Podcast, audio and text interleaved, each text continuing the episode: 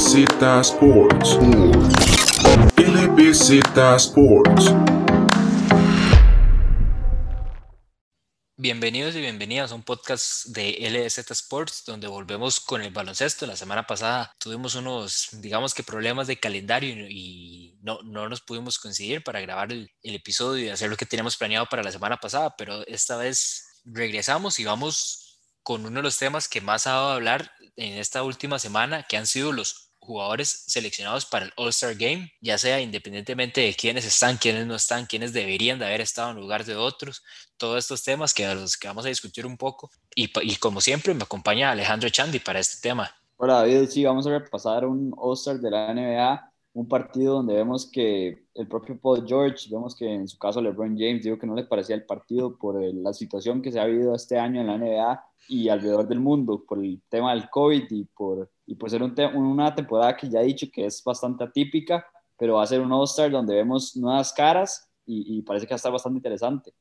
Incluso por todo eso que, que menciona Alejandro, que la temporada no ha sido como normalmente la hemos tenido eh, este, este año el All-Star Game que se va a hacer en Atlanta, más que todo por la cercanía que ya que se tiene con la, con, en, en esa localización con la empresa Turner, que es la encargada de televisar este evento. Se va a hacer todo en un mismo día, el sábado 7 de marzo, se, va se van a hacer todas las, todas las actividades, desde el concurso de habilidades y el concurso de triples, que va a ser como la antesala al juego, y el concurso de hundimientos, que, se, que lo van a hacer eh, durante el medio tiempo del partido del All-Star Game. Pero Alejandro, contanos eh, por la parte del este, ¿quiénes están este año? Por la parte del este, vemos la, la, alineación titular empezaba con un Kevin Durant que acaba de decir que no va a poder estar. Vemos que estaba lesionado y era un poco cantado que no iba a estar. Y además de ser el capitán del lado del este, ahí se hace el cambio y va a entrar Jason Tatum. Algo que he estado pensando estos días, David, que también pasa mucho y siento sido estos últimos años, es que cada vez hay más All-Stars porque es muy común que alguno se lesione. Entonces, cuando se lesiona, meten a uno más y claramente al que se lesiona, al que se lesiona no le quitan el All-Star entonces sí hay más ostras de los que hay campo para. Con eso que decís, Alejandro, de hecho, pues tenemos uno eh, extra por cada conferencia, por ese tema que decís de, de, las lesiones. Entonces este año, cuando normalmente se tienen 24 All-Stars o por reglas son 24 All-Stars por año, este año vamos a tener 26, 13 por cada conferencia, como mencionás, por este tema de las lesiones. Sí, por el lado del este vemos que Kevin Durant es el capitán y merecido, pero un Joel Embiid que podía estar en esa conversación también no, no lo es. Y vemos que Jason Tatum entra a reemplazar a Kevin Durant por lesión en el campo titular. Es una conferencia del este que sale con Kyrie Irving, Bradley Beal, Jason Tatum, Giannis Antetokounmpo y Joel Embiid, un 5 que se ve bastante fuerte, pero cuando uno ve el 5 del lado del oeste se ve mucho más, mucho más suave. En la reserva vemos un jugador, Jalen Brown, 25 puntos por partido, 4 asistencias, 5.5 rebotes. Un jugador que fue, así, esta es su primera selección como All-Star de Jalen Brown, que lo está haciendo bastante bien en el equipo de Boston, dando esa cara como segunda estrella del equipo de los Celtics. Después un James Harden, que acaba de llegar al equipo de Brooklyn y lo está haciendo bastante bien. Zach Lavin, que también recibe su primera nominación para All-Star. Es el mismo caso de Julius Randle, que también está teniendo gran temporada. Después un Ben Simmons, que yo creo que es más por el aspecto defensivo, no me ha encantado tampoco Ben Simmons este año, pero vemos que el equipo de los Sixers está volando en la conferencia del Este, entonces también va, por esa parte. Un Nikola Vucevic, que a mí en lo personal me encanta, lo tengo en el fantasy y, es demasiado constante, 24 puntos, casi 4 asistencias y 11 rebotes, uno de los grandes que mejor pasa la bola en la NBA.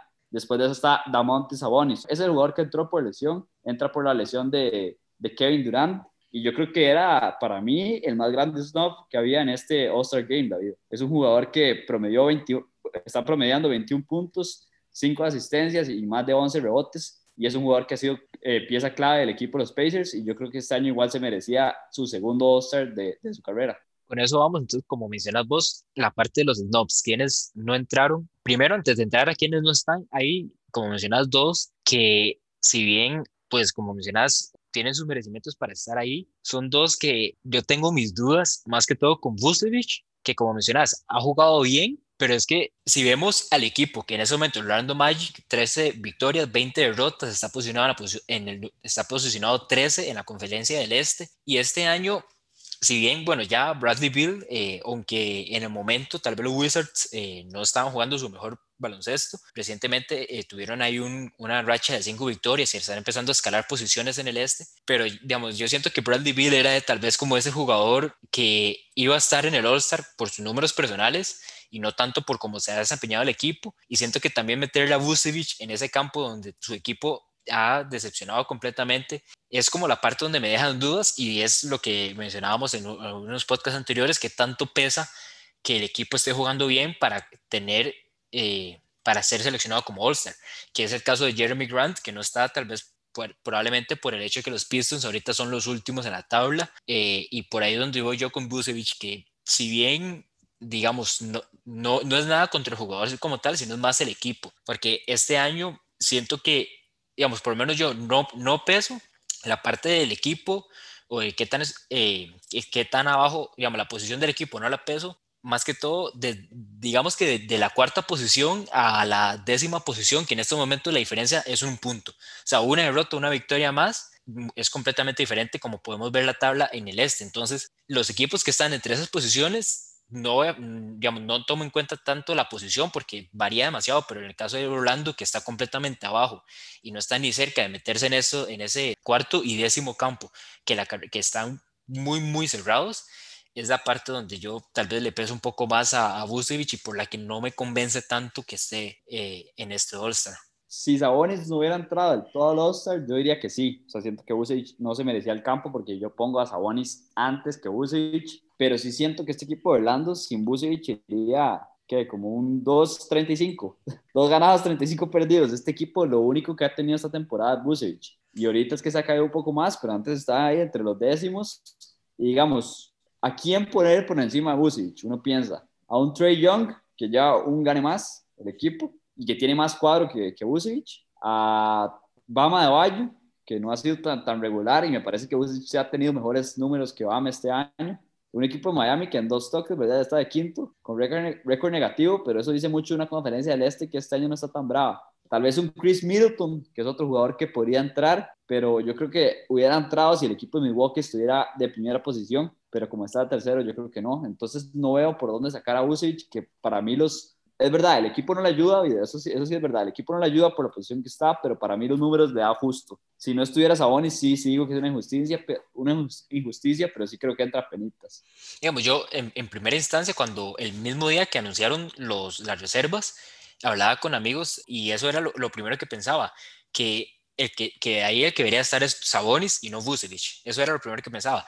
Ahora decir, si ya Sabonis entró como reemplazo de Durant y yo diría que tres candidatos que hubiera preferido entraran, digamos que tal vez Busevich no hubiera entrado y que en caso de la lesión de Durant, tres que hubiera dado antes de Busevich, que hubiera pensado antes de Busevich para entrar, era más que todo el mismo Chris Middleton que ya mencionás, Fred Van Vliet, que ha, jugado muy bien con estos Raptors, que en ese momento se encuentran en cuartos, y tal vez lo hubiera pensado como el mismo Bam Arevallo, que como mencionás, numéricamente Bam es, es numéricamente hablando está más abajo que Vucevic, pero durante todo ese tiempo donde Miami estuvo plagado de, de COVID, con Dragic afuera, el mismo Jimmy Butler afuera, digamos, Bam fue el que mantuvo un poco más a flote el equipo durante esos tiempos y ahora que ya regresa el resto del equipo, los vemos que ya están eh, cerca de ese, de, de, ese 500 que les da la marca eh, igual. Entonces, son ahí, digamos, tal vez con la de Bam es como la de asterisco que puede ser,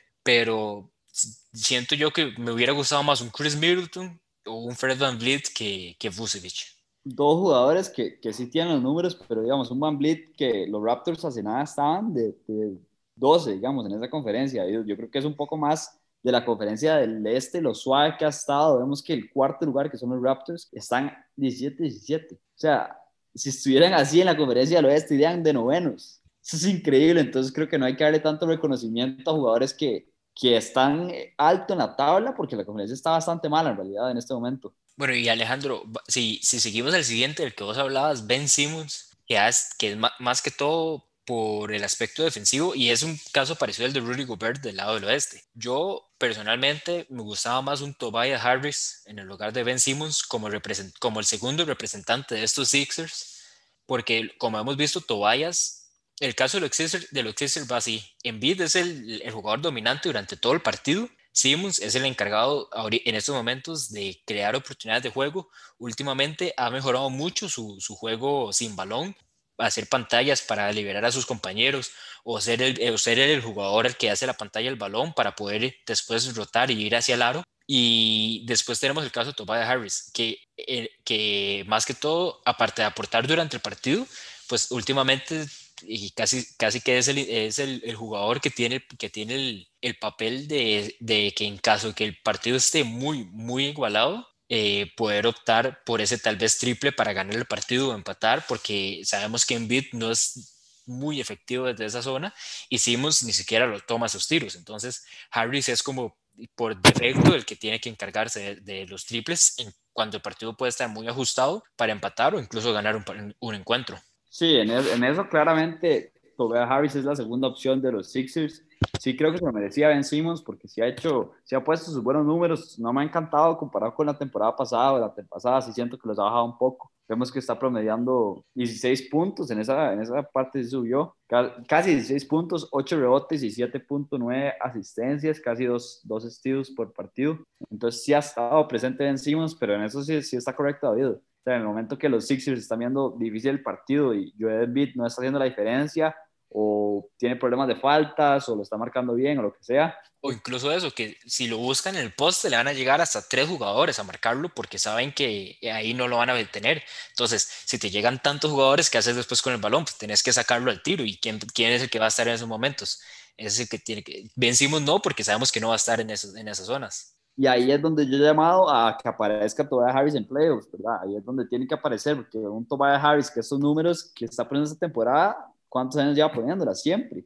Es un jugador muy constante en la temporada regular, que los números los pone bastante bueno, pero en los playoffs se desaparece muchísimo.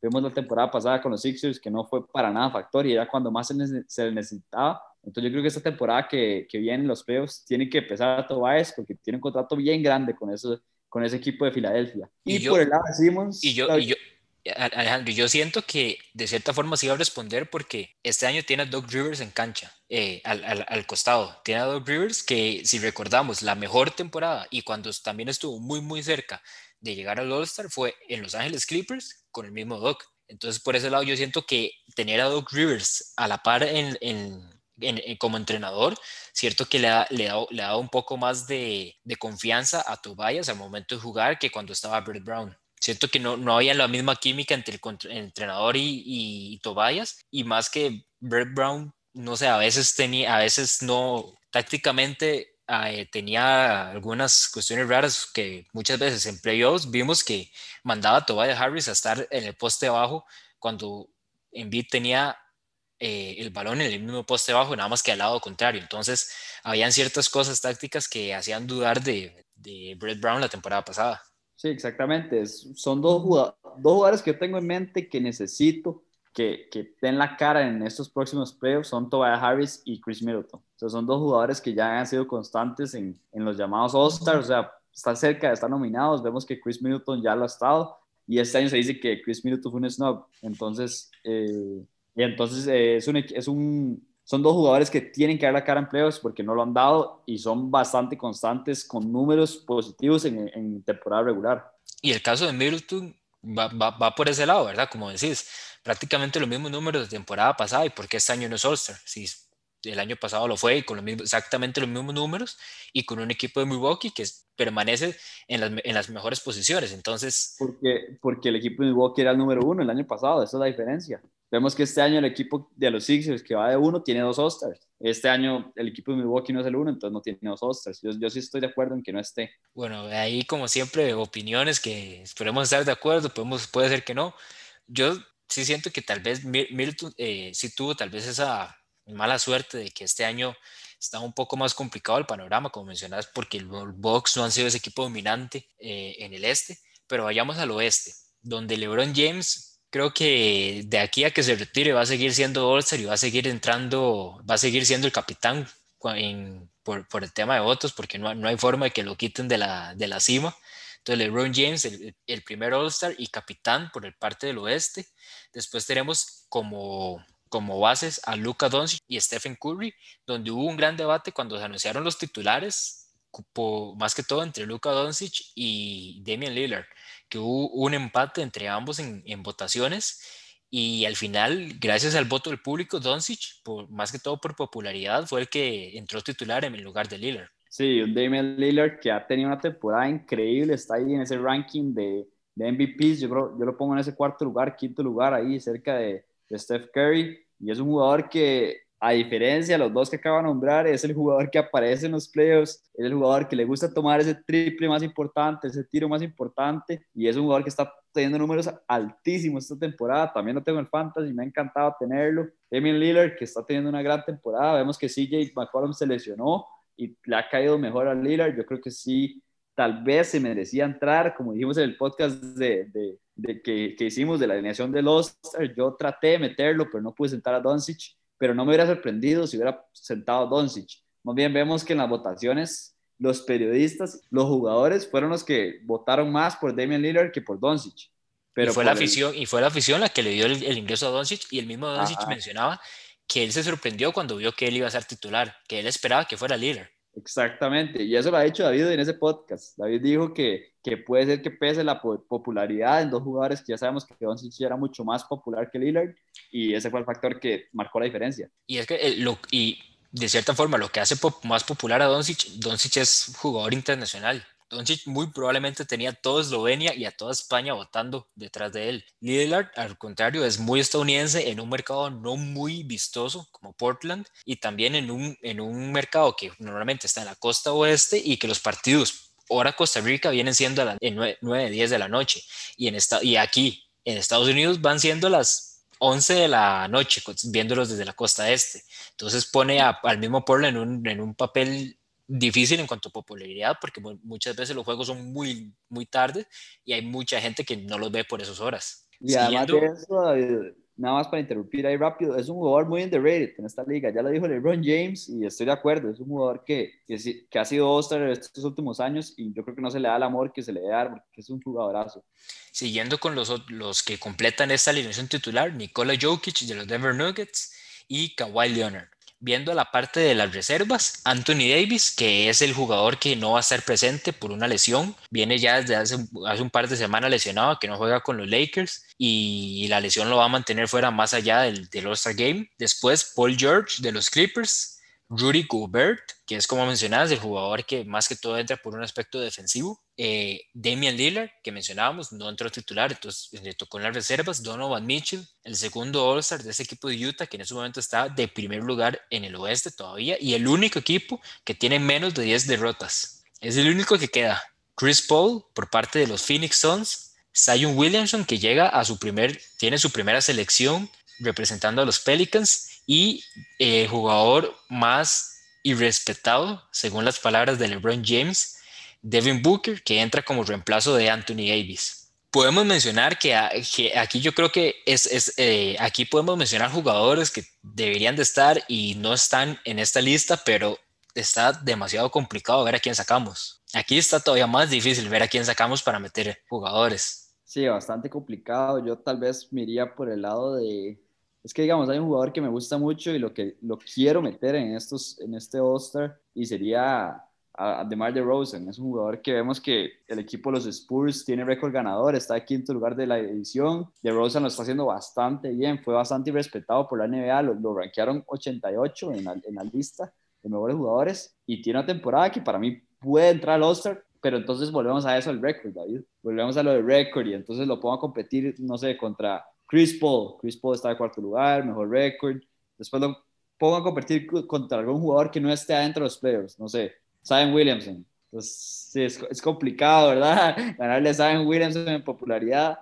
Después, eh, en noveno lugar, Dallas Mavericks, Luka Doncic. ¿Cómo va a sentar? Es imposible que siente a Luka Doncic. Y ya después los jugadores que entraron pues, están en récord ganador y tienen a sus equipos en buenas situaciones. Entonces yo creo que me gustaría meterlo, pero yo sí veo en la conferencia del oeste más difícil quitar a, quitar a alguien que en la del este. Lo único que me sorprende un poco es pensar que los Suns tienen dos All-Stars y están de cuarto lugar. O sea, sí, pero bueno, cuando uno lo piensa del, del 1 al 4, los cuatro tienen dos All-Stars. Entonces por ahí va esa parte, pero, pero sí, yo creo que está muy complicado meter a Rosen, que para mí debería ser el jugador que entre. No debería estar Mike Conley. Yo creo que no le alcanza. Si bien el equipo de Utah lo está haciendo muy bien, no le alcanza los números a Mike Conley. Él estaba reclamando y todo, que ya no sabía qué hacer para entrar al All-Star. Y más bien esta es la temporada de las pocas que yo digo que, o sea, la pasada, para mí Mike Conley se merecía más ser un All-Star. Tal vez por el récord no le ayudaba. Eh, en esa parte, el único que yo pensaría que tal vez, y es más que todo por el mismo, los mismos aspectos que convencimos por parte del este, es que ningún, tanto Simmons como, bueno, Simmons en la parte de, de anotación de puntos, pero Rudy Gobert es completamente un jugador defensivo. Sí, es uno de los, es el mejor defensivo en esa liga, pero en situaciones de All-Star y, se lo, y muy reconocible que es el mejor defensivo, pero para eso ya tenemos eh, premio de defensivo del año. Siento que para cuestiones de All-Star, un jugador como Rudy Gobert, donde de por sí en el All-Star no se juega defensa, no sé, para el al espectáculo no aporta y numéricamente tampoco es, o sea, es muy importante para su equipo, pero no sé, ofensivamente al tener tantas limitaciones, Rudy Gobert no me es, no sé, no, no, no es de mis jugadores favoritos para seleccionar en un All-Star y tal vez esto es el campo donde yo iría, metamos a de Rosen, porque bien lo decís, de, los Spurs yo creo que los dos lo dimos por muerto eh, cuando, antes de que empezara la temporada ya. Y de Rosen es el que tiene este equipo a flote. Más David con el más, nivel de la Marcus Aldridge, ¿verdad? Que tampoco lo veníamos venir. Exactamente. Es un que, que, sí ha recuperado a Jonathan Murray, ha encontrado un jugador interesante en Keldon Johnson, pero la Marcus Aldridge no ha jugado nada. Y algo que iba a decir eso, David, es que el problema es que si uno saca a Gobert por Rosen es que el, el sembrado número uno del oeste se queda sin dos. Entonces ahí se complica bastante. Estoy de acuerdo que, que Gobert se infla mucho por esos aspectos tan defensivos que tanto llaman la atención de él, pero, pero es complicado dejar al número uno sembrado y equipo con mejor récord de toda la NBA sin dos All-Stars. Y aparte de eso, también podemos mencionar cualquier cantidad de jugadores que han tenido muy buenas temporadas. Shea Gilgis Alexander en Oklahoma, Aaron Fox con los Sacramento Kings, John Morant en Memphis Grizzlies, siempre, siempre son, que es un nombre que ha venido ganando mucha atracción con, junto con Zion Williams, que fue el que le dieron el campo, Brandon Greenham también en los mismos Pelicans, al final ese equipo de los Pelicans iba a tener solo uno y fue Zion el que, el que le dieron el voto, eh, por parte también, son ahorita los, que, los primeros que pienso y mencionabas el caso de Mike Conley, yo creo que, y pongo en duda o sea, me pregunto si Mike Conley llegará a estar en el Salón de la Fama, pero, y más que todo en, en, en logros a lo largo de su carrera. Pero Mike Conley es un jugador que cualquier pregunta que se haga en Memphis, y yo, cualquier aficionado a Memphis, yo creo que no duda que Mike Conley se merece estar cualquier cantidad de, selecciones All-Star, se merece en algún momento llegar al, a la Salón de la Fama eh, cuando termine su carrera y porque fue pieza fundamental en una de las mejores temporadas eh, a lo largo, en cuanto a años, una de las mejores temporadas que ha tenido ese equipo de Memphis Grizzlies desde que entró a la NBA en la famosa Grit and Grind era. Sí, yo creo que y que, y que probablemente y que no hay duda tampoco que los Memphis eh, con el momento que se retire le van a retirar su camisa. Eso mismo iba a decir, que fijo en Memphis le tienen que hacer estatua a Mike Conley, que la gente se le olvida lo que representa para esta ciudad y lo que fue con esa dupla de Mark Gasol y Mike Conley, que el pick and roll lo tenían dominadísimo, eran dos jugadores. Isaac Randolph. Isaac Randolph también, otro crack, y, Tony Allen ahí marcando al, mejor en, guard de los Wings, en la parte de los eh, Wings. Era un gran, gran equipo, pero que nunca tuvo de mucha suerte al momento de llegar a los playoffs. Sí, sí, se le complicaba bastante. Además de eso, se fue topando ahí con la dinastía también. Entonces, es, es un equipo que yo creo que Conley en, en Memphis sí es reconocido como una estrella y como lo debe ser, pero hablando de, del Salón de la Fama, todas estas cosas pesan.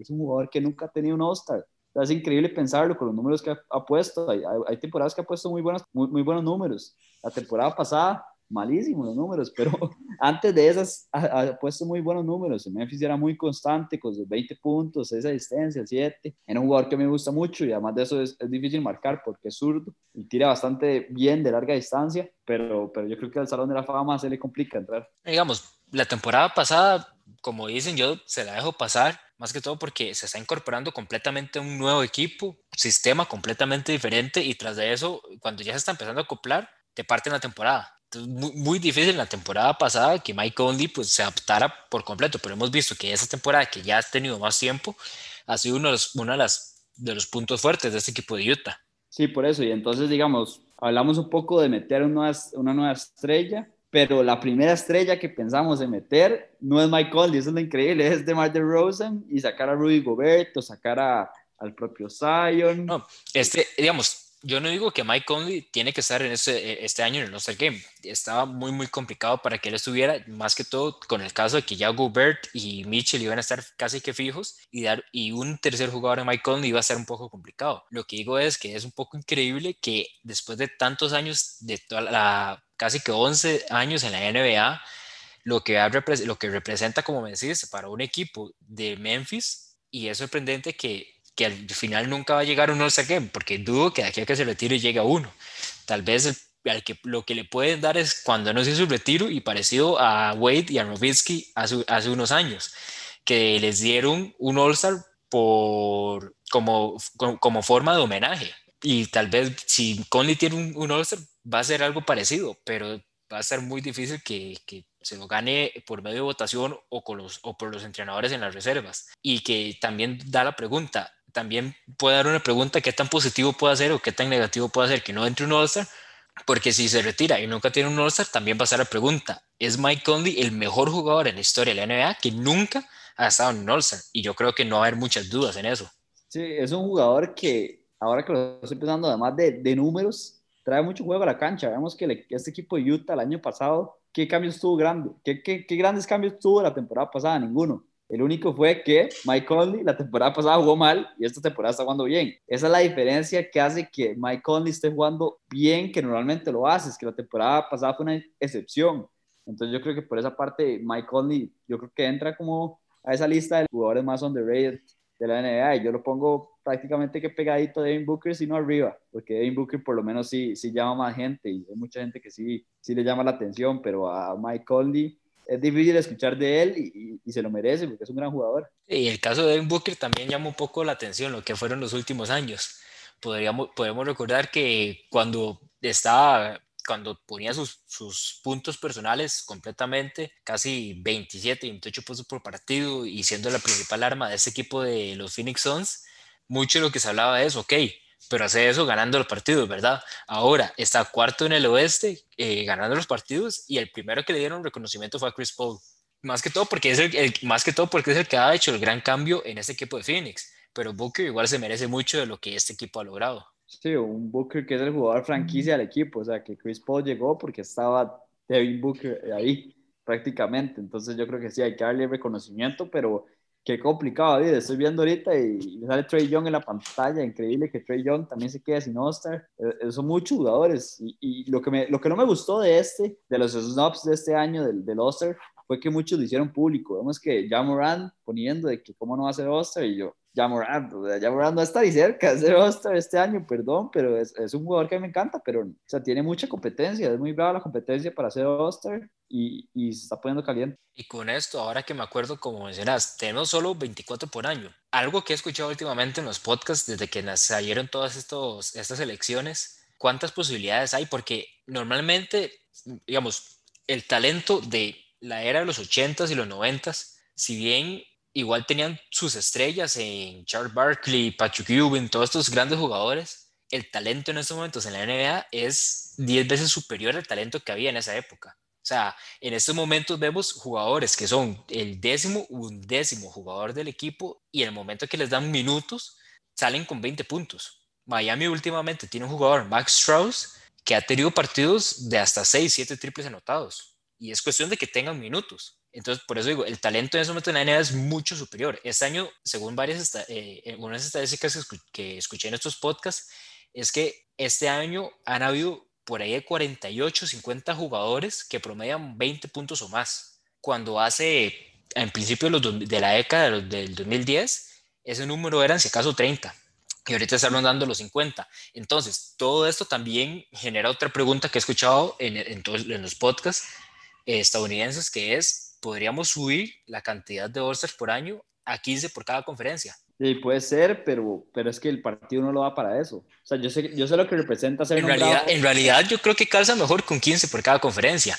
Haces grupos de 5 que jueguen los primeros tres cuartos y el último cuarto lo juegan los mejores, los que mejor han jugado. Entonces, eso, da una, eso da una puerta porque si siempre hemos visto que a veces hasta hay jugadores que juegan uno o dos minutos y a veces porque no quieren jugarlo. Pero quieren estar en cancha. A veces vemos jugadores que juegan dos, cinco minutos, entonces estaría interesante hacer grupos de cinco que jueguen los primeros tres cuartos y el último cuarto ya es decisión de los entrenadores, mira, mete vos, juega vos y juega vos. Sería, sería algo interesante y últimamente porque el último cuarto ya se está jugando a lleguen a esa cantidad de puntos. Sí, puede ser, puede ser, pero lo que siento es que jugaría menos defensa. La defensa nunca ha importado en, en, en, el All-Star Game.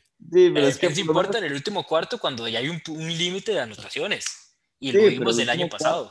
el último cuarto, para mí, fue una excepción de All-Star Break. O sea, para mí fue un, o sea, fue un partido de All-Star bueno por la dinámica que tuvieron, pero no creo que la puedan repetir este año. Era un partido donde representaban lo de Kobe Bryant, el, el, 8-24, todas las cosas. Todo eh, eh, eso igual permanece, igual van a seguir utilizando el 24 de Kobe para de aquí, no, quién sabe cuánto tiempo más. Y algo que para mí pesó mucho el año pasado fue que LeBron James tuvo la iniciativa de que fuera un partido importante. O sea, LeBron James, perdón, pero LeBron James hizo que prácticamente que todas las estrellas se pusieran las pilas en ese último partido y empezaran a defender. Yo creo que si LeBron James no hubiera tomado esa actitud para el partido, el partido hubiera sido otra vez, tal vez un poco más intenso, pero jamás lo que vimos, que para mí fue el mejor cuarto cuarto que he visto de un All-Star Game, que en serio da ganas de prender la tele y estar pegado. pero Alejandro, en, en, resumen, 15 All-Star por conferencia, ¿sí o no? O sea, como tenerlo como una posibilidad. No, no, es que no quiero ver a un Tobias, Harris con tantos All-Stars. No quiero ver jugadores como Chris Middleton con tantos All-Stars en la historia y así que los empiecen a nombrar.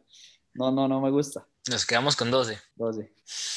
Es nada más, o sea, es nada más son ideas que, que y lo he escuchado varias veces en, en, los podcasts. O sea, no es que lo escuché en uno y lo he escuchado en varios. Entonces, nada más ideas que igual, como, como dicen, Dave, la NBA siempre está evolucionando. ¿Hace cuánto, hace cuánto, digamos, en los 70s, 80, en los 70s, y cuánta gente probablemente se oponía a poner una línea de tres puntos, que en el momento importó poco, pero ahorita hemos visto el cambio que ha hecho. Y ahorita igual siguen eh, también un montón de cuestiones. Eh, reducir el reloj a 14 segundos después de un rebote ofensivo. Eso ha, o sea, lo que se llama el pace de los partidos ha aumentado montones gracias a eso. Entonces, como dice, la NBA, la NBA siempre trata formas de evolucionar y esto de 15 all por conferencia ayudaría tal vez a, a, eso que decimos que es, es en este momento la NBA, el talento que hay en la NBA es enorme. Y eso, eso iba a decir, o sea, que la idea no está mala, porque, y en realidad veo por dónde la NBA la puede hacer funcionar, porque digamos, jugadores como digo, como Trey Young, Jamorant, son estrellas en esta liga, o sea, ya son estrellas y se están quedando fuera del All-Star Game, y esto que hace 30 años, 20 años no pasaba, o sea, todas las estrellas estaban y los que no entraban eran porque no eran estrellas. Y en este momento hemos visto que la competencia estaba muy brava, vemos jugadores muy claros y está lo, lo famoso, los, los All-Star Snobs, se está haciendo algo constante, yo creo que todos los años. Para decir el último snob que me parece que, que le pesó el récord del equipo y yo creo que es Brandon Ingram, jugador que sí ha tenido una muy buena temporada y todo, pero ese equipo de, de los Pelicans estaba complicado que tuviera dos All-Stars. Yo al rato hasta lo ponía por encima de, de, Zion, o sea, sí siento que Brian, Brandon Ingram es el líder del equipo, en realidad siento que tiene más peso, pero un Zion que ya lo hemos dicho por la popularidad que tiene, es, es más estrella que, que Brandon Ingram. Eso y que yo siento que también los, porque los entrenadores son encargados de, de las reservas, entonces si en, eh, para, en este caso el snob de Brandon Ingram es de los entrenadores, ¿verdad? Entonces, y todos estos snobs en reserva son los entrenadores, ¿verdad? A veces, a veces se habla mucho de la narrativa y todo, y a veces hasta se, se culpa, yo creo que a la, a la, prensa cuando hay snobs, y casi siempre son los entrenadores los encargados de esto, ¿verdad? Pero con lo de Zion, o sea, veo muy complicado que no fuera All-Star cuando los entrenadores son los encargados de nombrarlos, y yo creo que el que más dolor de cabeza le da a los entrenadores en los partidos contra de los Pelicans es Zion, no Brandon Ingram. Puede ser, sí, algún dunk que le hicieron ahí, un póster, eh, un póster que le dejaron ahí sorprendido a, a, los entrenadores. Entonces yo creo que por eso se llama más por Zion, pero Brandon Ingram es uno de los snobs más grandes que yo creo que es el que menos está hablando para mí. Claro, los dos son muy buenos jugadores, pero es que ver los partidos de Zion, cuando va al aro, a veces la falla y él mismo gana el rebote y vuelve a subir y, ahí, y saca falta y vale. Por eso digo, más estrella Zion, pero, pero más importante para el equipo creo que sí es Brandon Ingram, Brandon Ingram en este momento. Sí, yo lo pongo, los dos los pongo casi que iguales en, en importancia y no me sorprendería verlos en algún momento los dos juntos en un All-Star, tal vez dentro de unos 5 o 6 años cuando ya las, ya LeBron, Chris Paul, todos estos jugadores más veteranos empiezan a retirar, Lillard, eh, Stephen Curry, y empieza más bien la nueva camada de, jugadores jóvenes. Pero sí, este año iba a ser muy complicado para Ingram entrar al All-Star. Pero bueno, entonces pasemos a los últimos dos temas. Uno de ellos, de Marcus Cousins. Al principio hubo mucha confusión, si sí o no, porque se reportó al principio, Shams Charania de The reportó que pronto los, Rockets iban a cortar a Bogey Cousins. Después el, el entrenador del equipo, Stephen Siles, dijo, de momento eh, de Marcus sigue con nosotros y va a seguir con nosotros. Y como a los dos días hicieron oficial que ya Cousins no iba a seguir con el equipo. Entonces, Alejandro, aquí la gran pregunta es, ¿para dónde iría a firmar ahora de Marcus? Se, dice que, se dice que va a firmar con los Lakers. Se dice que está muy interesado de firmarlo otra vez. Un jugador que para mí lo está haciendo bastante bien en el equipo de los Rockets yo creo que esto es un poco más de la actitud de Marcus Cousins, las, las expulsiones que ha sufrido durante los partidos y un poco lo que trae el camerino, porque es un jugador que los números no eran numerotes, pero bueno, está teniendo los números más bajos de su carrera antes de estas lesiones, pero no, no lo habíamos visto antes de las lesiones y además de eso está compitiendo con un Christian Wood, un Christian Wood que está teniendo gran temporada, otro jugador que reclamó que, que no está en el All-Star y yo, lleva como 10 partidos fuera, no entiendo cómo jugadores así reclaman, pero bueno, un Christian Wood que, que se está poniendo muy buenos números, entonces tenía opacado a los números de Marcus Cousins, pero un Cousins que para mí, si llega a un equipo donde tiene espacio, que claramente ese equipo donde tiene espacio va a ser un equipo malo, va a poner sus números otra vez buenos, pero sí, yo creo que va a llegar a un equipo contendiente, en realidad sí lo veo llegando a los Lakers. Mi única duda es la parte defensiva del juego de Marcus, porque nunca ha sido un jugador como muy reconocido por su defensa, entonces por ese lado hay que ver qué tan interesados estarían los Brooklyn Nets, que definitivamente necesitan a alguien en la posición del poste. O sea, de Andre Jordan, yo creo que ya no aguanta más de 20 por partido, más de 20 minutos por partido. Los Celtics también son uno que está buscando. Daniel Fice y, y el mismo Tristan Thompson no han convencido de esta temporada. Cousins le vendría a sumar también demasiado desde la parte hasta creativa. De, de, crear juego para los demás compañeros y tal vez ayudar a suplir el rol que dejaron que dejó Gordon Hayward cuando salió a Charlotte. Me, se me va a salir lo aficionado, pero no me, no me disgusta Miami. O sea, a la, par, a la par de a la par de Bam, en el mismo rol que han tenido Kelly Olynyk y Mayer Schiller las últimas dos temporadas. La verdad me gusta bastante. Y por parte del oeste, David, David, quiere, Sentar más, David quiere sentar más a Miles Leonard. Ya dijo que, que estaba harto y que no le podía jugar. David lo quiere sentar más. En ese momento está lesionado, entonces ahí no hay problema. Después, eh, también los Lakers lo, lo, veo un poco, no sé, difícil. Yo creo que dudo que, que, que, vaya a llegar a los Lakers. Sí, tres propuestas bastante interesantes del este también. Vemos que yo creo que tal vez los Brooklyn Nets son el nombre que más me suena. El equipo de Miami también me suena, pero no, no sé, no me da la corazonada de que se va a ir ahí. Me gustaría porque está Jimmy Butler. La cosa es que Marcus Cousins me gusta cuando entra un camerino que está plantado tal vez con algún jugador veterano que, que pone las reglas, digamos, que si llegue un equipo de los Clippers no va a hacer nada porque está Kawhi Leonard, se llega un equipo de los Lakers donde está LeBron James que es el líder y así sucesivamente, vemos que llega el equipo de Miami y estaría un Jimmy Butler que no es cualquiera con quien meterse porque si mete miedo Butler, entonces creo que se, se va a ir más por ese lado, por un equipo de Brooklyn, tal vez Brooklyn me suena muchísimo, la verdad. Y es que Brooklyn lo necesita, o sea, ocupan un poste y lo mis dudas vienen en la parte defensiva, no sé qué tan dispuesto esté Boogie Cousins a defender estas etapas de, ya de su carrera. Y lo que necesita este equipo de Brooklyn es defensa. Y también alguien que, que sea más bien el titular y que de Andrew Jordan entre como reemplazo, porque ya, o sea, como dije, Jordan creo que termina más de 20 minutos por partido, o sea, juega más de 20 en el partido y yo creo que está pidiendo tanque de oxígeno ya. Y vayamos al otro tema.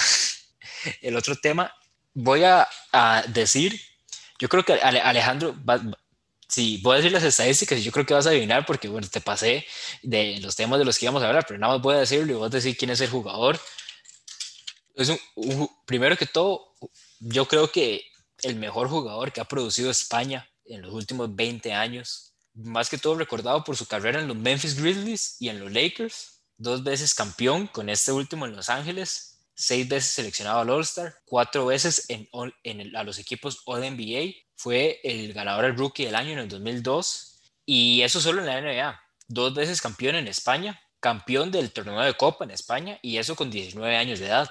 Escogido como el mejor jugador de los torneos europeos de FIBA MVP tres veces del FIBA Eurobasket en Europa. Tiene tres medallas de oro de este Eurobasket, una medalla de oro del Mundial de Baloncesto. Tiene tres medallas en Olimpiadas. Un jugador que tanto su carrera internacional como en la NBA es para estar en Salón de la Fama. Sí, un jugador en Paul Gasol que yo creo que representó muchísimo más para los Lakers. Es un jugador que muy, muy poca gente se le olvida que estuvo en los Grizzlies en realidad.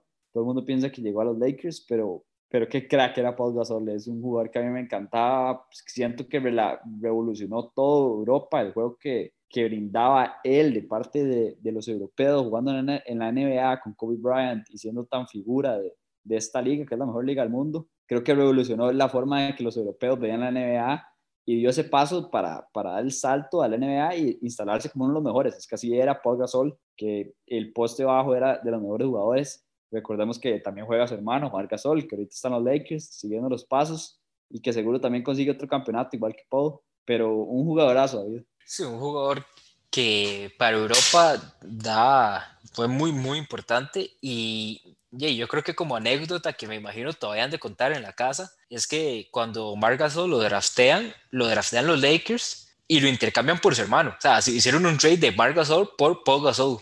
Y así es como Gasol llegó a los Lakers y Mark terminó en Memphis. Y bueno, ahora, después de ser drafteado, volvió, ¿verdad? A los Lakers, aunque nunca jugó para ellos.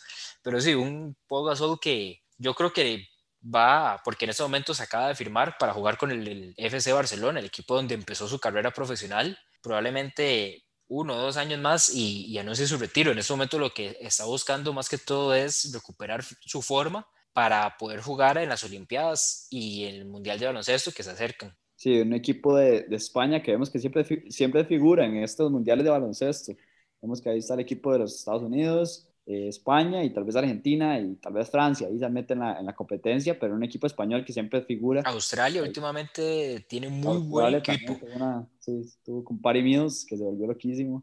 Muy buena temporada. Y, no, y Joe Ingles, eh, me parece que el mismo Ben Simmons eh, es australiano y puede jugar con ellos, si no me equivoco, aunque lo, lo, no jugó la, en el Mundial pasado, pero este equipo de Australia tiene muy buen equipo. Canadá Canadá es otro con Andrew que, Wiggins. que, no, pues Andrew Wiggins es el de menos. Mm. Andrew Wiggins es, el, que, el que menos miedo mete en Canadá, pero Canadá es otro que también viene con una buena camada de jugadores. Sí, sí, son, son equipos bastante interesantes, pero sí son liderados por un equipo de, de España que siempre es muy fuerte con Sergio Ibaka, los Gasol, Ricky Rubio y los propios jugadores que, del Real Madrid que, que siempre... Sergio Navarro es otro que es muy recordado en España y que hizo toda su carrera en Europa. Exacto. Sí, un jugador para recordar en Pau Gasol que yo creo que sí marcó una época, como dije, pega ese brinco de, Europa a la NBA, se instala, gana campeonatos con Kobe Bryant, de las mejores duplas que han habido. A mí me encanta ver los videos de Pau Gasol jugar, jugadorazo y además de eso un caballero fuera de la cancha. Y yo creo que David, con esto llegamos al fin de nuestro podcast hablamos con ustedes otra vez una gran semana de NBA. Bueno, en esta repasamos prácticamente que dos semanas seguidas, por eso hablamos tanto, porque hay mucho de qué hablar. Se viene el partido del All-Star, que ojalá esté muy bueno. La temporada pasada puso la barra bastante alto en ese último cuarto que se puso muy interesante y ojalá esté muy bueno este año también. El concurso de clavadas, que siempre es interesante, hay que ver quiénes, quiénes van a entrar a, a, a participar en él y el concurso de habilidades, que a mí también me gusta. Muchas gracias por escucharnos. Les recuerdo seguirnos en nuestras redes sociales, LBZ Sports, Facebook, Instagram y Twitter. En este momento estamos subiendo podcast de Champions y de NBA de manera constante. Muchas gracias por escucharnos y nos vemos la próxima semana, David.